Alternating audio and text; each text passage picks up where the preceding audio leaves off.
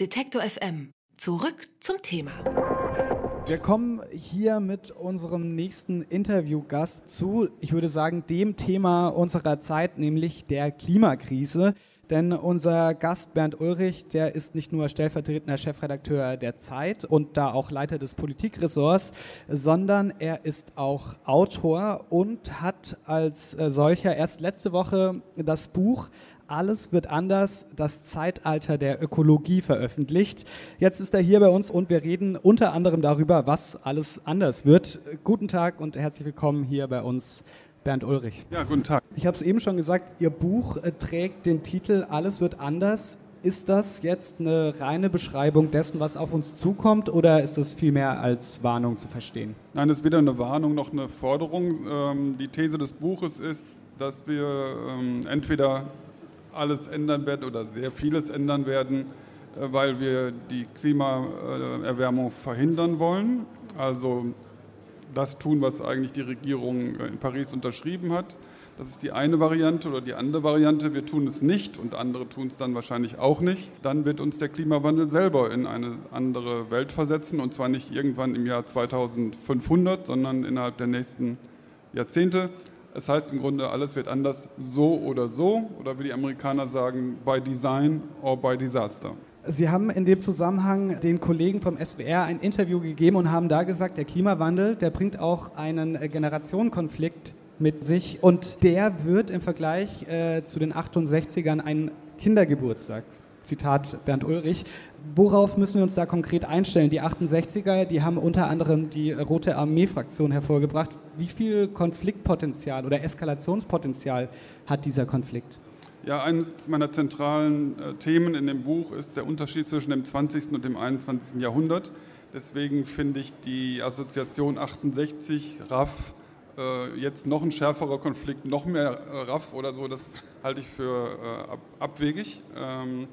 Die Formen, in der äh, dieser Konflikt ausgetragen wird zwischen Alt und Jung, äh, sind ja noch nicht ganz abzusehen. Aber das, was man bisher sehen kann, da muss man sagen, dass die äh, junge Generation ausgesprochen zivilisiert, höflich und äh, demokratisch vorgeht, gemessen an dem, was auf dem Spiel steht. Die Fridays for Future Bewegung, das sind ja überwiegend junge Leute, ähm, beschimpfen ja nicht mal die Politiker. Sie machen ihnen Vorwürfe und sie stellen Forderungen. Aber also sagen wir mal, wenn das ähm, der, der, ganze Konflikt ist, dann würde ich sagen, ist der höflichste Grundkonflikt, den man je hatte. Trotzdem ist er ein tiefer Konflikt. Und er unterscheidet sich von anderen Generationskonflikten zu anderen Zeiten. Nicht nur von der Zahl der Teilnehmer her, also die 68er, das war ja nur ein Häufchen äh, von Leuten, meistens Männern. Äh, das ist ja heute anders. Sie unterscheidet sich auch von der Struktur her, weil es sich um einen nicht einmal ein Auffassungskonflikt oder ein Mentalitätskonflikt handelt zwischen alt und jung, wie das gerne von den Älteren suggeriert wird, auch jetzt bei Fridays for Future, die sind halt ungeduldig. Es handelt sich um einen materiellen Konflikt, ähnlich eher wie, dem, wie der Klassenkampf äh, oder der Konflikt zwischen Kapital und Arbeit, weil die Jungen natürlich in ganz anderer Weise materiell von der Klimaentwicklung betroffen sind, äh, während wir Älteren die Chance haben, rechtzeitig ins Grab zu sinken. Also bedarf es da auch keiner Radikalität im Protest? Also welche Formen die äh, jungen Leute wählen, das ähm, ist deren Sache. Ich glaube, dass es radikale Maßnahmen braucht in der Klimapolitik.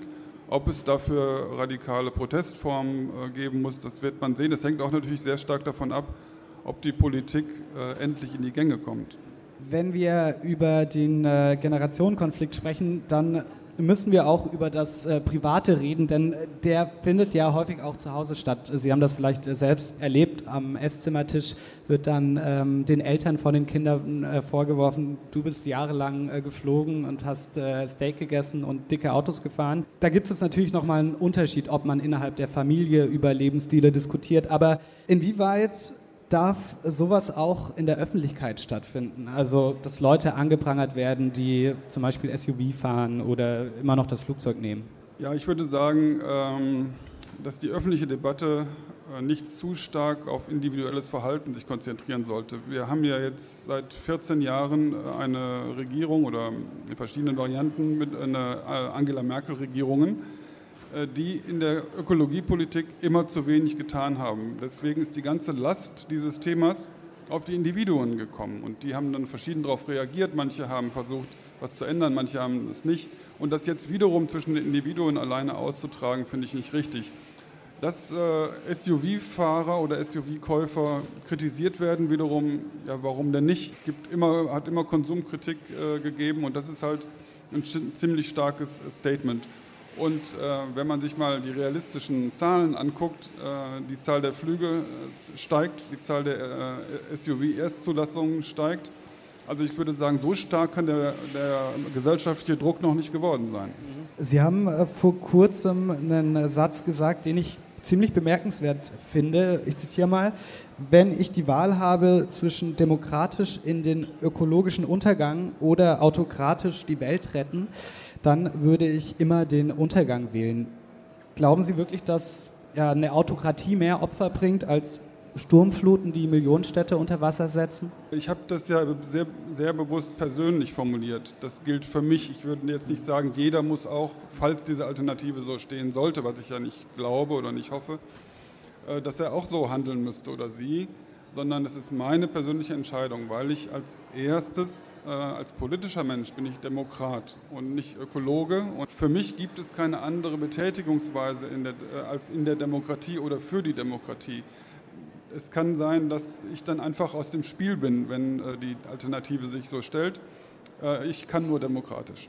Welches Weltbild liegt, liegt, dem zugrunde? Sie haben jetzt gesagt äh, demokratisch, aber das ist ja fast schon, geht ja fast schon in eine philosophische äh, Richtung. Also das erinnert so ein bisschen an, an äh, Immanuel Kant vielleicht. Ist das äh, tatsächlich die, die Idee, die da dahinter steckt? Na, ich bin sehr davon überzeugt, dass alle anderen Regierungsformen die Menschen ins Unglück führen. Und ich glaube auch nicht am Ende, dass die ähm, autokratische Gesellschaften ökologischer sein können. Es gibt dann immer dieses Bild von China, aber ich glaube, das ist ein sehr ungenaues Bild, äh, was man da hat.